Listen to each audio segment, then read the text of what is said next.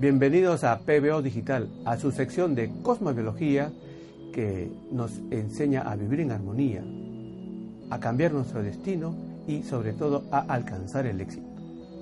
Mañana es 23 de noviembre, día de luna llena. Hoy entonces tenemos el preludio de esta luna llena. ¿Cómo es que nos afecta el preludio de la luna llena? ¿Qué es lo que deberíamos de hacer?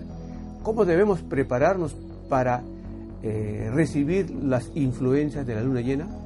Bueno, te lo vamos a contar.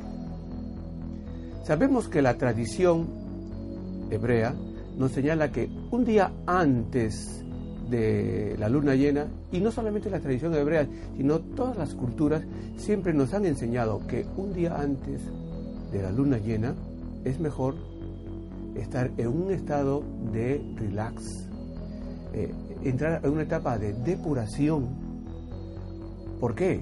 Porque se dice que en el decimoquinto día de la luna, que es justamente la luna llena, Tifón anda suelto, el diablo anda suelto. Entonces vamos a entrar a, una etapa, a un tiempo en donde las tentaciones, las dificultades, los contratiempos van a estar presentes justamente el día de mañana. Tenemos que estar preparados para este momento. ¿Y cómo lo vamos a hacer? Justamente a través de una preparación corporal.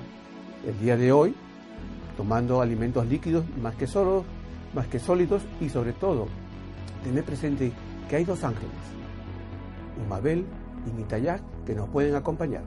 Tenemos que prepararnos para recibir la luna llena de mañana, que la consideramos muy importante porque nos produce eh, la energía suficiente para poder desarrollar nuestros talentos, nuestras capacidades. Pero eso es mañana.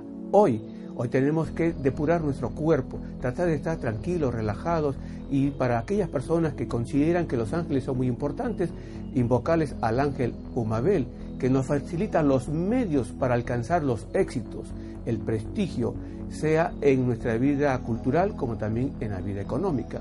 Y invocar también al ángel Nitayah, ¿Por qué? Porque nos proporciona sabiduría.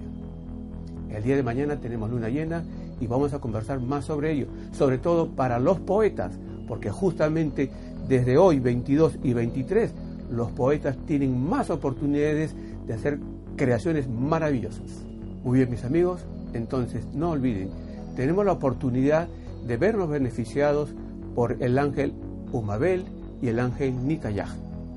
Y esta noche en mi programa Reescribiendo tu destino podemos conversar más acerca de la luna llena. No se olvide.